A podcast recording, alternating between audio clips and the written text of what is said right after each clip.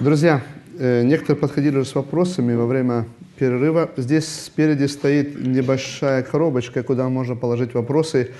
Если вы стесняетесь пойти так, можете положить туда, записать, хотя я знаю, что мужчины в этом отношении ленивы, писать, ложить. Поэтому, э, в принципе, вы можете в подходить, спрашивать, как это сейчас некоторые уже сделали. Поэтому я хочу коротко вернуться к тому, что мы сказали в конце.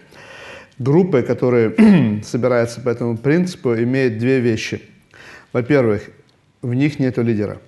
Это очень важно. Не нужно к этому готовиться, и не нужно, как в других группам, встречам, сидеть дома, кому-то принимать большую ответственность. То есть все равны, и на основании того вопроса, который есть, мы собираемся, проходим. Кто-то один больше инициативы берет, кто-то на себя другой. Инициатива заключается только в том, чтобы э, назначить следующую встречу. Второе, как я сказал, что мы не собираемся, если у кого-то нет времени. И третье, если кто-то не прочитал, мы не задаем вопроса, почему не прочитал, просто мы так говорим, хорошо, в следующую неделю мы тогда опять прочитываем этот промежуток Писания, который мы вместе обозначили. Бывало так, что мы некоторые части из э, книги э, Даниила или Евреям или другой перечитали по две-три недели. То один брат не прочитал, потом другой прочитал, этот не прочитал.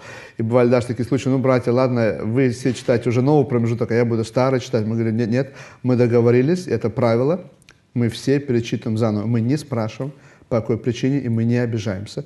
Мы в этом видим, значит, Бог хочет нам через этот промежуток, отрывок Библии, что-то больше сказать. Мы читаем его заново, и это облегчает. Никто не чувствует себя и сам Бог обличает это, и никто не пытается оправдаться перед кем-то. И таким образом мы тогда проходим этот промежуток. Следующая тема, о которой мы хотим поговорить сейчас, ответственность за пример в обществе, семье, церкви на перерыве некоторые уже подходили, говорили о том, что действительно мы с вами живем в обществе, которое э, сегодня делает быть мужчиной не очень легко и очень просто. Вот несколько фраз, которые я хочу зачитать вначале. Современные мужчины разочаровывают современных женщин. То есть современные женщины разочарованы в том, что у нас за мужчины. Или такая фраза. Современные мужчины стали все меньше отличаться от современных женщин. Я ничего не имею против розовых рубашек. Но когда надевает мужчина розовые рубашки, вот у меня вот чисто, вот, вот чисто, это, поймите, как мое личное, да, какое-то такое, ну, отвержение, ну, ну, должны отличаться мужчины от женщин. И сегодня, когда мы слышим о том, что правительство Германии приняло закон, что минимум 30% во всех крупных фирмах должны в советах попечителей быть женщины или женского пола, 30%. То есть мы насильственно хотим э, сделать, что все равно. Светские, светские психологи, э, социологи, которые изучают тему мужчин и женщин, доказывают, что феминизм не имеет никакого основания. Ни биологического, ни социального, Никакого другого. Но в мире мы это еще не поняли, мы пытаемся продвигать вперед, и, к сожалению, мужчины это подаются. Мужчины все меньше и меньше стали отличаться. И еще, современные мужчины инфантильные. Инфантильное слово означает, что незрелые. Они не взращиваются, не зреют и боятся ответственности. Но дело не только в самих мужчинах, виновато и общество – потребление, которое навязывает людям ложные ценности и маскулинизацию женщин. Это говорят люди неверующие. Сегодня в этом не только виноваты мужчины, общество сегодня навязывает нам вот такой тип, вот таким должен быть мальчик, это начинается с детского сада, вот таким должен быть юноша – и таким должен быть мужчина, и поэтому они не становятся взрослыми, а не взрослый человек не может перенять ответственность, правильно? Человек не взрослый не принимает ответственность за себя, маленький ребенок, и тем более не может перенять ответственность за другого. Поэтому мы пришли как бы и теперь к, к точке. Ага, мужчины не принимают ответственность, потому что они не выросли, не стали взрослыми. Давайте мы посмотрим несколько причин безответственности мужчин. Первая причина – это болезнь больших городов. Сегодня мы вырастаем с вами в больших городах, вот в этих многоэтажках, да, блочных, и мы ушли от естественной среды.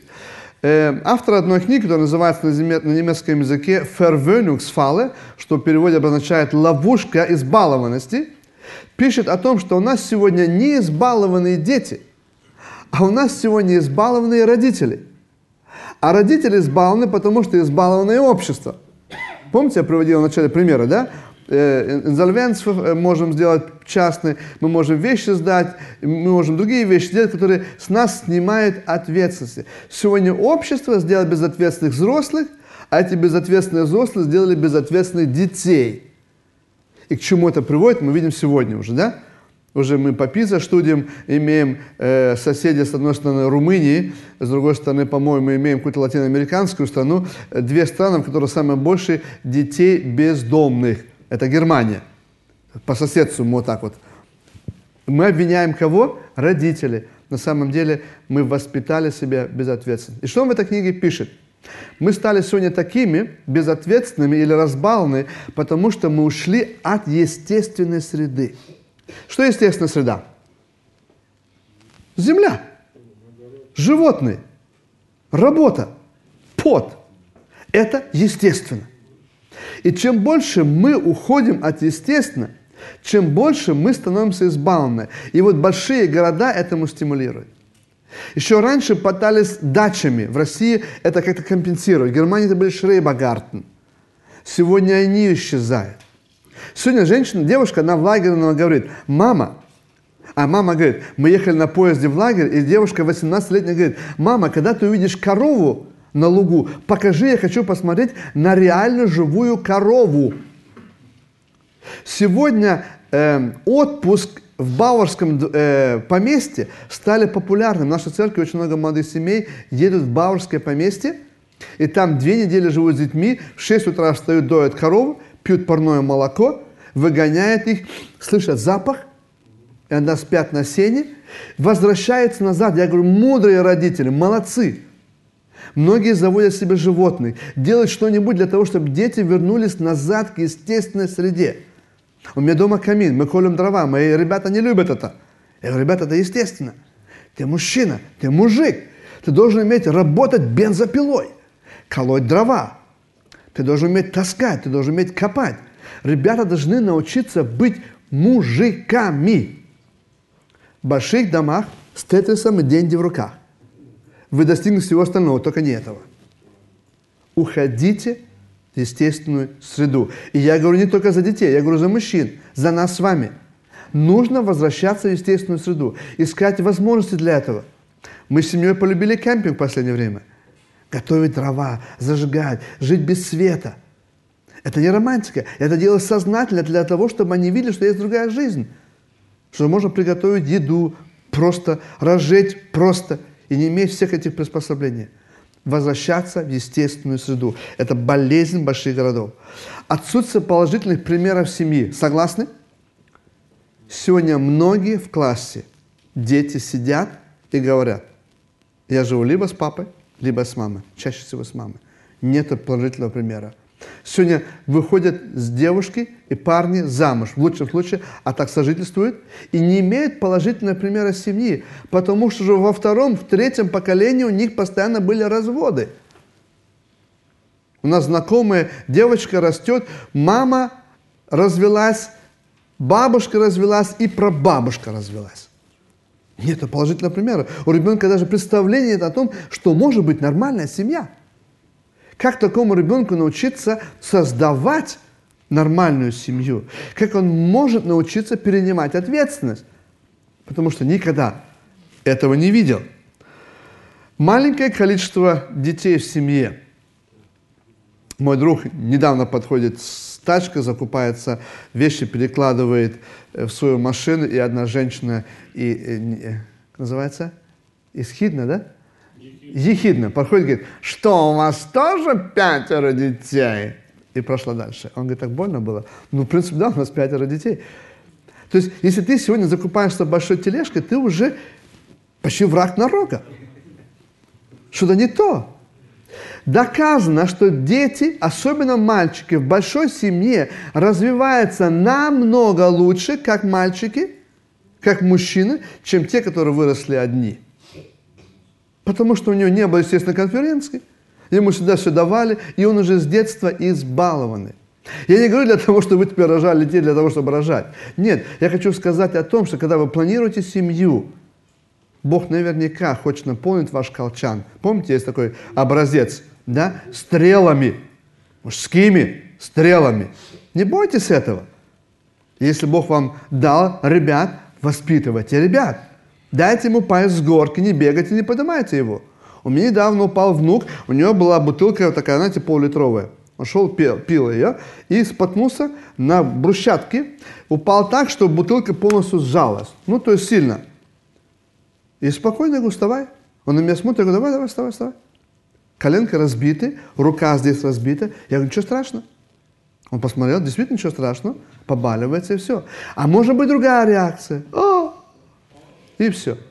И мы теперь воспитываем уже этот феминистский с самого детства. Э, у нас был один э, воспитатель по э, детским лагерям, и он говорит, у нас была группа э, мальчиков под 15 лет, и лидер с ними не справлялся. Нереально не справлялся. Он был парень с города, никогда не видел колодца, воды текущей, никогда дрова не колол, а это был такой лагерь на выживание. И нам пришлось убрать его в сторону. И мы взяли одного мальчика из среды. А это был мальчик 15-летний, у которого папа умер, когда ему было лет 9 или 10, и он как старший мальчик в этой семье принял, естественно, ответственность. В 15 лет он был способен руководить группой. Друзья мои, у нас сегодня не, гены не поменялись, дети? У нас сегодня можно перенимать ответственность, и как можно раньше нужно ее в детях воспитывать. Но только тогда, когда мы ее сами переняли. Часто родители или мужчины ожидают от других того, чего в своей жизни не воспитали. Поэтому не бойтесь детей, мальчиков, больших семей, не бойтесь. Проблема общества, которое мы сегодня имеем, которое способствует ответственности, это стремление к удовольствию. Сегодня есть столько возможностей получать удовольствие. И мужчины любят получать удовольствие различного характера. Кто-то, как я сейчас сначала сказал, любит компьютерные игры, кто-то себе какое-то хобби приобретает, кто-то э, любит куда-то путешествовать, ездить, жить в себе в удовольствие. И поэтому все больше и больше мужчин, молодых мужчин, не хотят брать ответственность, потому что что?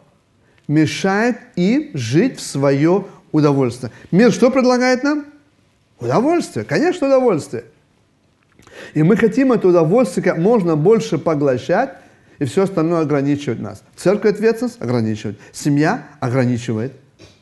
Поэтому сейчас очень много тех, которые так называемые «ауштайга», есть даже русское слово для этого, да, те, которые выходят из среды и живут как попало, потому что безответственно, удобно. Ты просто живешь так, как тебе сегодня утром вздумается.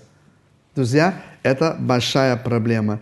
И интересная вещь, что сегодня причина безответственности мужчин – это слишком сильные женщины. Сегодня девушки становятся сильными. Они в школе учатся, как правило, выше, лучше, чем это делают мальчики. В одной евангельской газете я прочитал слабый пол девочки, вопросительный знак – и в этой статье описывается о том, что больше девочки насмехаются над мальчиками, чем наоборот. Сегодня за 30 лет с момента сексуальной революции конца 60-х годов, да, 40 лет уже прошло сейчас, да, поменялось. Сегодня в обществе нужно отстаивать права мальчиков, а не девочек. Те выбиваются вперед без проблем. У них лучше они учатся, это я вижу в библейской школе, когда мальчики сдают, э, ребята сдают тесты, и когда сестры сдают тесты, это в средней школе, в абитур или в других вещах, как правило, у нас учатся лучше девушки.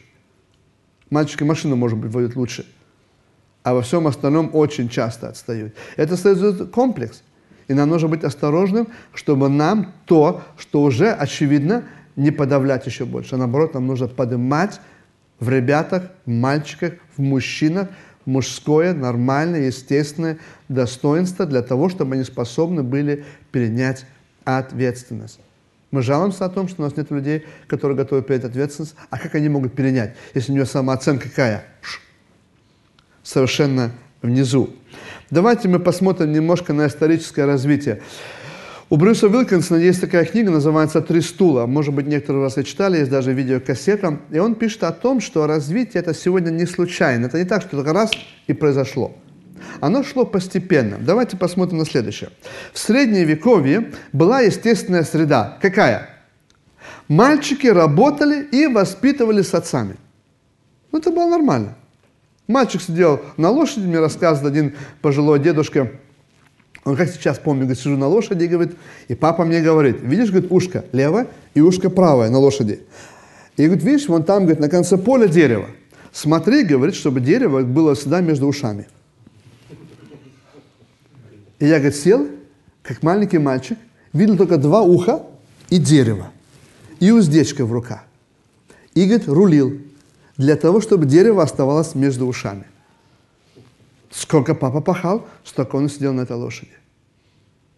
Сейчас даешь ребенку задание на час. О, для него это уже каторга. А тот с раннего утра до позднего вечера пахал, сидел там. Человек вырос, потом принес ответственность большое руководство большой организации. Потому что с детства научен был чему? Ответственности и делать вещи до конца. И не боялся этого. И тогда это было вот так. Что произошло потом? Век индустриализации. Да, помните, когда начали заводы строиться, большие корабли, все остальное, техника пошла, мужчины стали работать, в то время э, не было выходных, или это было очень редко, по 14 часов в день. То есть папа уходил в 7 утра и приходил в 7 вечера, естественно, никакой. С кем оставались дети? С мамами. И теперь мамы перенимали ответственность воспитания и формирования ребенка. В чем заключалась роль папы?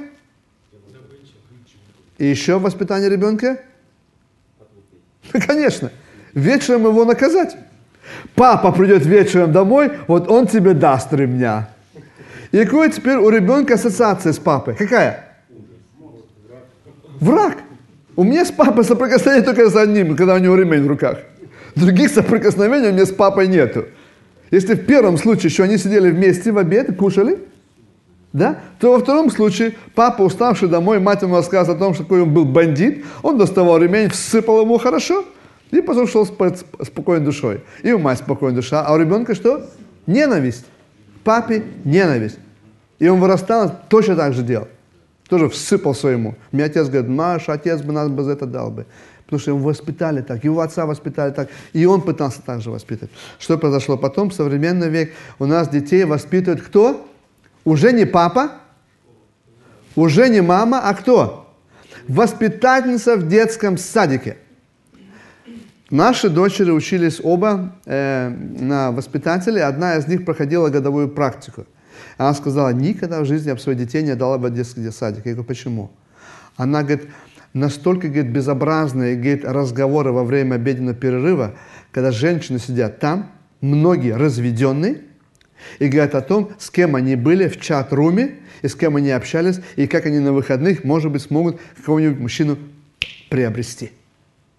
Она говорит, я уходила к тете на обеденный перерыв для того, чтобы не слышать вот эту всю гадость. Представляете себе? Это люди воспитывают наших детей. Берлинцы, вы молодцы. Вы создаете детские садики. Это здорово. Если воспитывают чужие люди, то пускай хоть у них будут христианские принципы воспитания. Сегодня очень много детей ходят в садики, где их учат всему чему угодно, только не христианским и даже не человеческим принципам, а просто принципам выживания. Это большая проблема, это вызов нам сегодня. Что мы из этого извлекаем? Как мы можем вернуться к тому назад, чтобы отцы опять перенимали ответственность за воспитание. Мы позже будем после обеда говорить о воспитании детей. Но это сегодня бич. Это сегодня большая проблема в, нашей, в наших э, формировании мужского характера. Последствия безопасности мужчины. Отсутствие отцов – это отсутствие мужского примера в семье.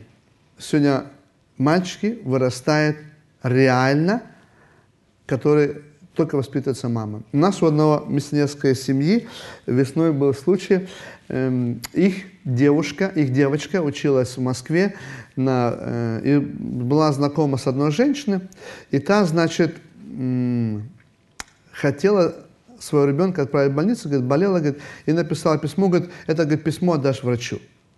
Но эта девочка не сдержалась, открыла это письмо, и там было написано, что я отказываю своего ребенка, пожалуйста, отдайте его на усыновление. То есть руками чужого человека. Ну, эта женщина пришла, сказала, слушай, я вот имела неосторожность, я позволила себе открыть письмо. Она говорит, у нас есть пастор церкви, говорит, хочешь, я ему позвоню, может быть, они вопрос решат. Э, она согласилась, отдали этого ребенка туда, мальчика, где-то полтора-два летнего возраста. Они ужаснулись, когда его раздели. Он был во всем розовом.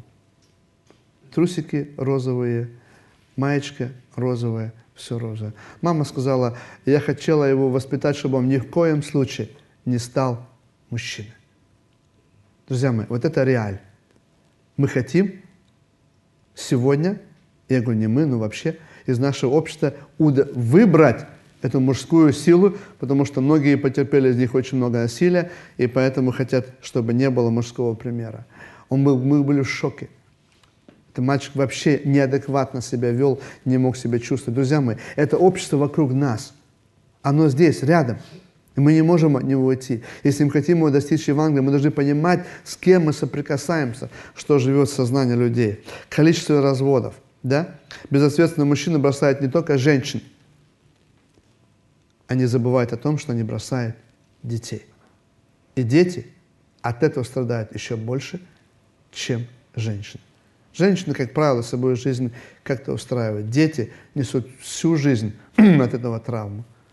Безответственность мужчин приводит к тому. Я уже на перемене говорил, сегодня я с ужасом смотрю на наш христианский мир, о том, как разводятся люди. Мне рассказывают, а, ты эту семью знаешь, да, уже не живут вместе. Там разошлись. У нас в церкви несколько семей, которые сейчас живут раздельно, не знают, сойдутся еще вместе или нет.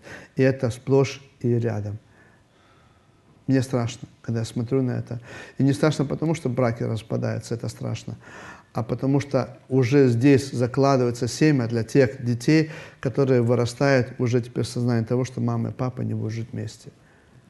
Только потому, что началось от безответственности своей личной жизни. То, что мы говорили в первой части. Когда мужчины не берут ответственность за свою духовную жизнь. А все остальное потом, помните последствия, которые мы были? Все негативное. Матери-одиночки. Сегодня, если мы Библию читаем, написано о сиротах и о вдовах, то мне сегодня кажется, эту категорию заняли сегодня матери-одиночки. Сегодня в наших церквях все больше и больше матери-одиночек. И мы не знаем, как с ними обращаться, потому что у нас все еще концепция семьи, да, и у нас сейчас добавляются еще отцы-одиночки, которые воспитывают детей без жен, потому что жены бывают и уходят от этого. И мы не знаем, как с этим работать, что с этим делать.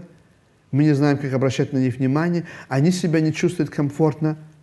У нас куча вопросов богословских, что с ними делать дальше. Это реальный вызов нашего времени. И знаете, что интересно? Что матери не могут заменить отцовскую любовь. Поэтому нужно искать формы, где эти дети хоть как-то соприкасаются с мужскими характерами, где могут вместе что-то они сделать, какой-то лагерь провести, дрова порубить, за водой съездить, еще что-нибудь сделать для того, чтобы у этих детей тоже появилась возможность испытать, что же такое мужчина, кто же они такие. Дети эти нуждаются в этом. Несколько последствий. Разрушение личной жизни. То, что мужчины разрушают свою личную жизнь, это уже ужасно. Они разрушают еще жизнь детей, жен и всех кого угодно. В книге, которую я хотел бы вам посоветовать, от, э, «Откровенный разговор с мужчиной» Джейн Добсон, он рассказывает о во всех сферах жизни, личной жизни, э, семейной, мужского, э, мужских различных вызовов, его работа деньгами и так далее, и так далее. И что он пишет?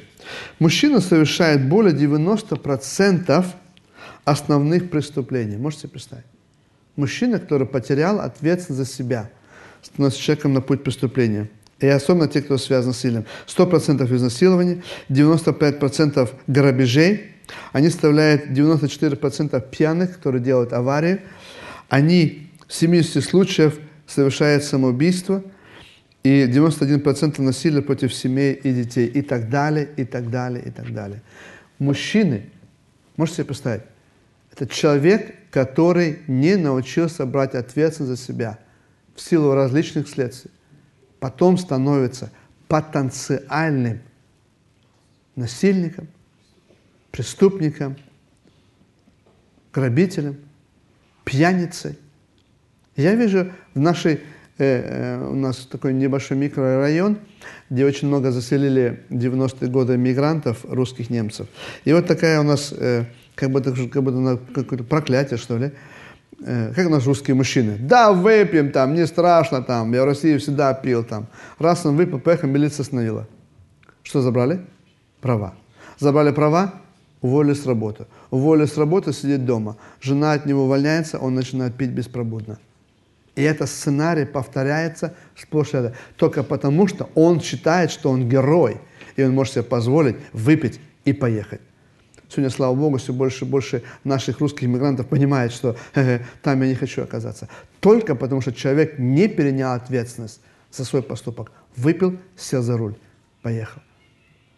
Что это стоит? травмированные души, финансовые издержки государства. Я так себе представил мысленно, что происходит, если мужчина не берет ответственность за свои поступки. Да?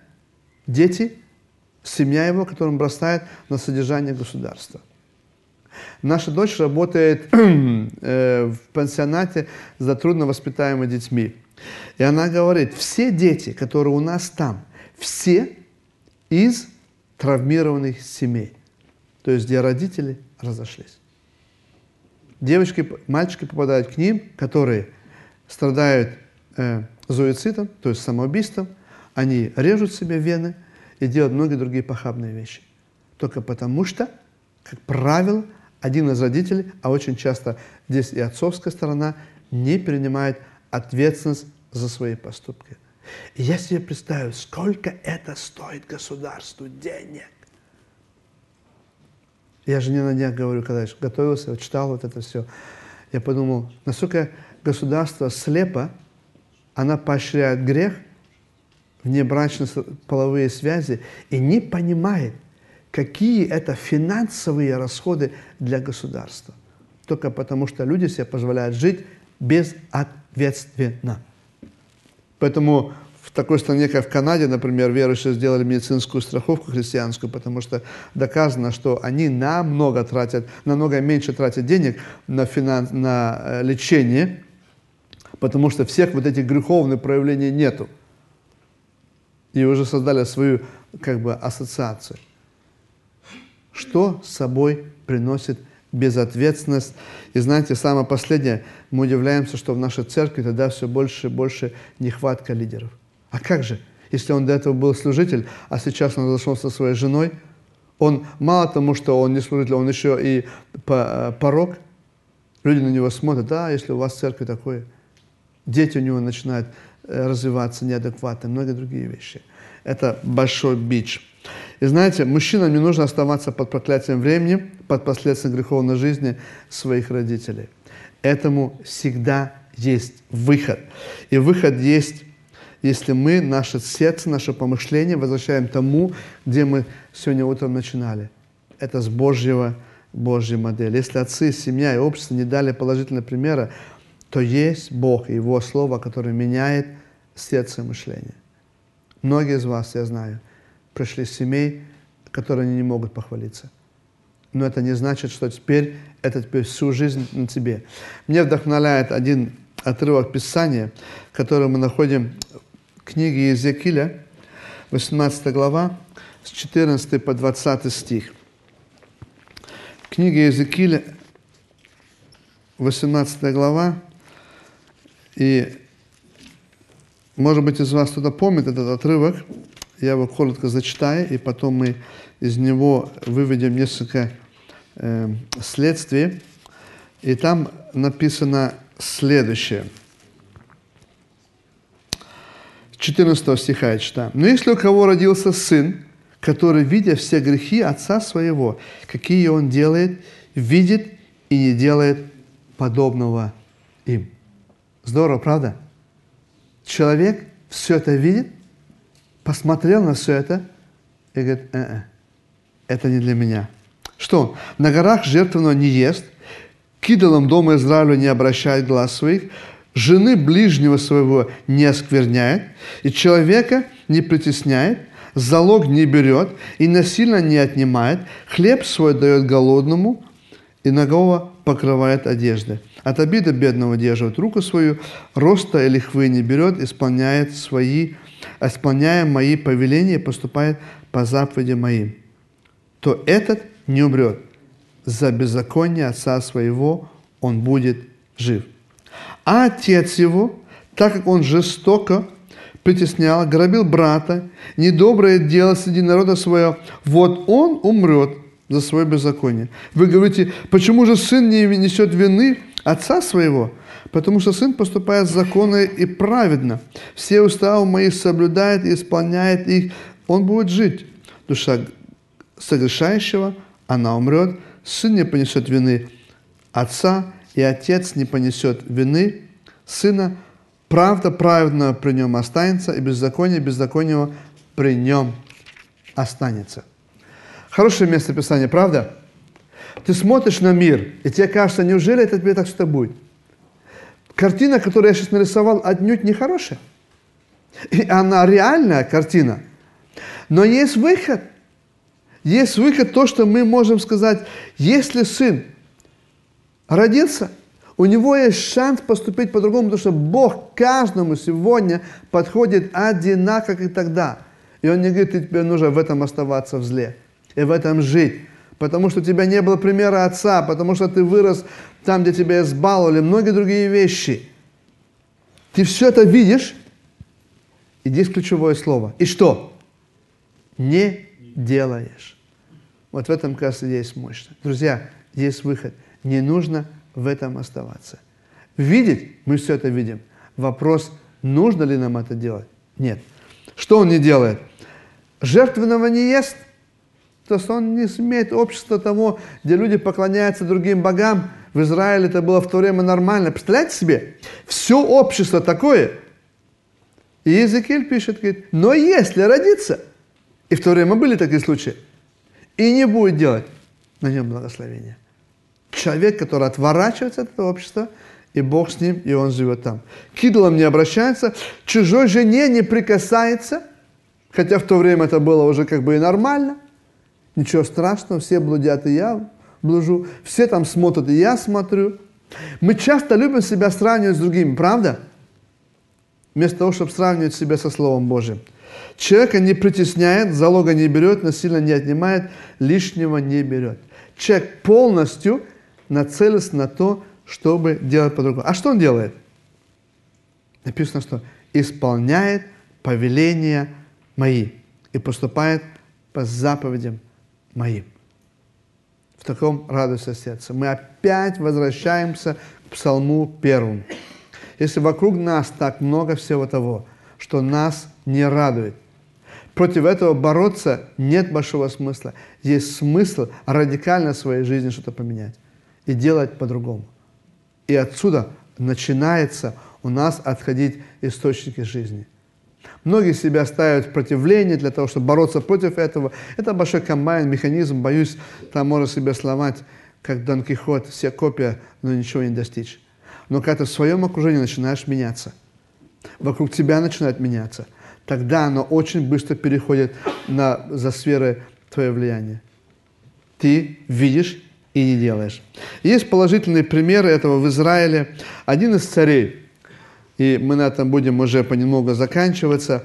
Четвертая книга Царств, 18 главе, мы читаем, интересно, что был опыт у одного царя, который родился в то же время, когда в Израиле было очень-очень плохо все. Жертвенники были нормальные, было все, что угодно, аморальное состояние. Но написано, что в 3 году Ося, сына Илы, царя Израильского, воцарился Езекия, сына Хаза – царя иудейского. То есть в Иудее воцарился царь. 25 лет был он, кому сегодня 25? Примерно 25? 29 это примерно? Примерно, да. И 25 лет царствовал он в Иерусалиме. Имя матери его Ави, дочь Захарии. И написано, что? И делал он угодно в очах Господних во, все, во всем так, как делал кто? Давид, отец его.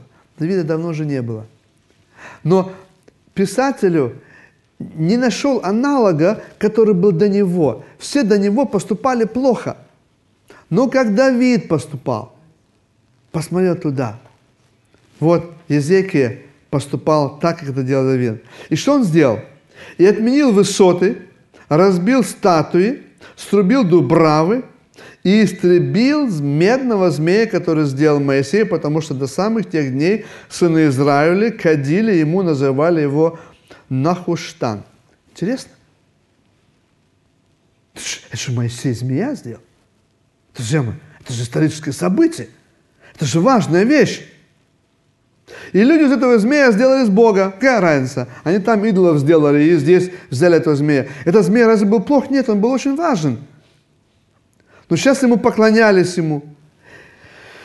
Езекия не побоялся искоренить традиции, которые отвели народ Израиля от Бога. Это мужьям Божьим нужно иметь мужество убрать традиции, которые мешают нам возвращаться к Богу. Недавно один сказал, вера отцов наших.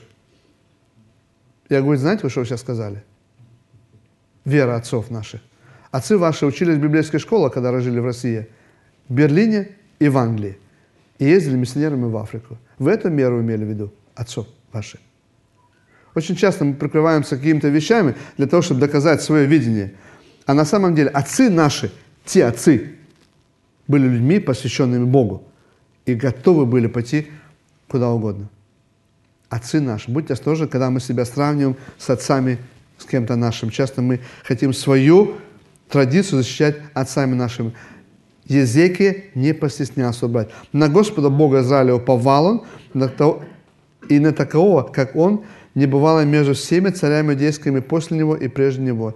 И прилепился он к Господу, не отступал от него, и соблюдал заповеди его, какие заповедал Господь Моисей, и был Господь с ним везде, куда бы ни ходил, поступая он благоразумно. Друзья, когда я читаю такие примеры, я хочу сказать Аллилуйя, Господь. Какая бы ни была у тебя история, родителей, отцов, общества, у тебя есть шанс быть человеком Божьим. Разве это не здорово? Тебе не нужно жить и бояться сказать, что да, это было мое прошлое. Но с тобой Бог сегодня делает совершенно по-другому. Я первый из десяти детей, которых Бог призвал в вере. Мои братья показали мне совершенно другой пример – непосредственно за Бога. И сегодня я осознаю, что это милость Божья ко мне. Но Он ко мне говорил, и мне была всегда возможность поступать так или так, и принимать решения.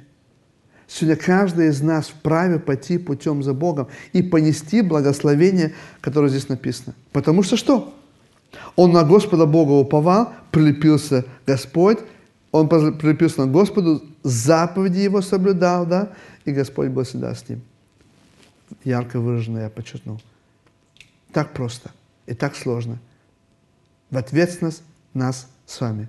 Господь, я хочу с тобой идти. Я хочу уйти от того, что все в моей жизни было раньше, для того, чтобы я был благопотребным сосудом Твоим.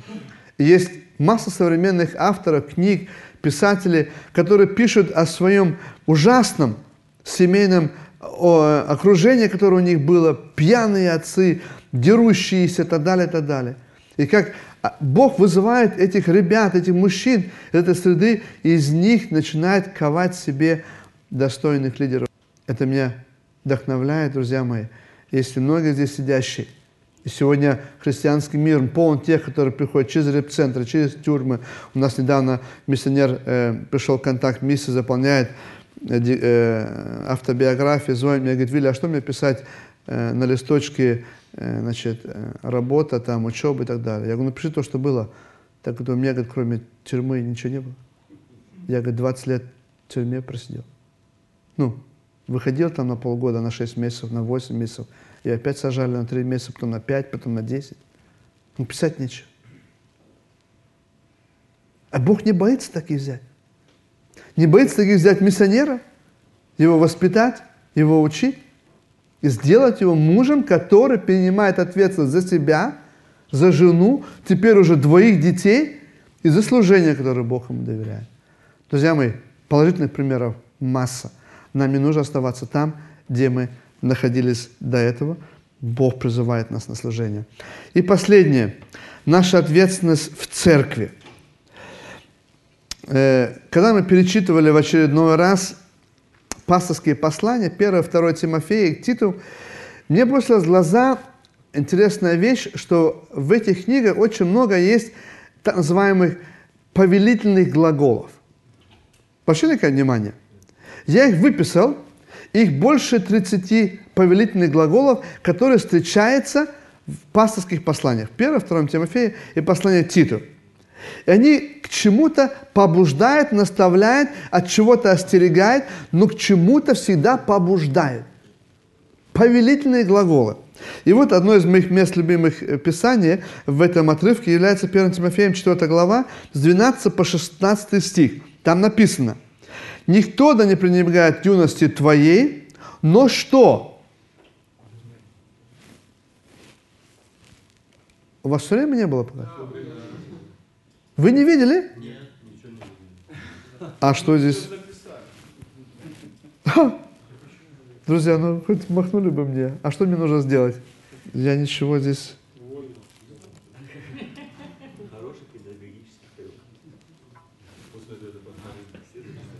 Вы, вы все не видели? Ну, все писали? Давайте снова. Давайте снова. Место обеда. Хорошо. Здесь то было место писания, где я подчеркивал, что жирно было выделено. Никто не пренебрегает юности твоей, но будь образцом для верных. Да, вижу. А я там видел, а здесь нет, странно. В слове, в житие, в любви, в духе, в вере, в чистоте, доколе не приду, занимайся чтением, наставлением, учением, не ради, а не пребывающим тебе дарование, которое дано тебе прочеству сложением рук священства. О всем заботься, всем пребывай, дабы успех был для всех очевиден. Вникай в себя в учение, занимайся с ним постоянно, ибо так поступая, и себя спасешь, и слушаешь тебя. Я понял, что нам нужны повелительные глаголы. Нам нужны вещи, которые подталкивают нас на какие-то действия. Потому что мы, мужчины, склонны к тому, чтобы стать ленивыми, стать самодостаточными. И Бог понимает, что нас нужно подталкивать. И Павел писал этому молодому служителю, понимает, что он очень быстро может так довольствоваться тем, что он достиг. Вот он теперь лидер церкви, рукоположенный, все хорошо. И вот он так спокойненько вот свое стадо как бы удерживает. Да? Павел говорит, да нет, у тебя есть большой вызов. Пожалуйста, обращая на это внимание. Эти все повелительные глаголы показаны нам о том, что состояние быть очень важно, делать, заниматься, обращать внимание на то, что Бог нам дал, заботиться, пребывать, вникать, заниматься. И мне нравится обетование. Поступая так, спасешь из себя слушаешь тебя. Всегда. Замечаете? Ответственность за себя всегда несет что? Положительный эффект ответственность за других людей. Всегда. Как только человек принимает ответственность за себя, как только Бог доверяет ему других людей. Исключения я не видел. Невозможно кого-то поставить лидером, если он не несет ответственность за себя. И не нужно его ставить, он сам будет лидером, если он начнет ответственность за себя брать. Ты замечаешь его в жизни. И сразу он готов стать ответственным за других. Последняя история, мы идем с вами на обед. Э, мой племянник, верующий э, христианин, работал э, в городской структуре, и вот ему позвонили и предложили более широкую ответственность. знаете, что сказал старый шеф? Он где посмотрел на этого молодого парня и увидел, он женат, имеет двое детей, построил дом и несет ответственность в церкви.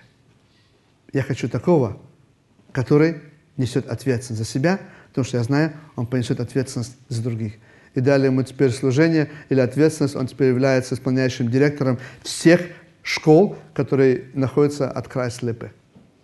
Человек несет ответственность за себя, за свою семью, детей, церковь, кредиты взял, оплачивает все. Все нормально. Значит, такого можно положить. Никогда, друзья, не бывает чудес. Если мы в нашей жизни не наведем порядок, не будем брать ответственности, больше нам ответственность Бог не даст. Мы просто ее расточим.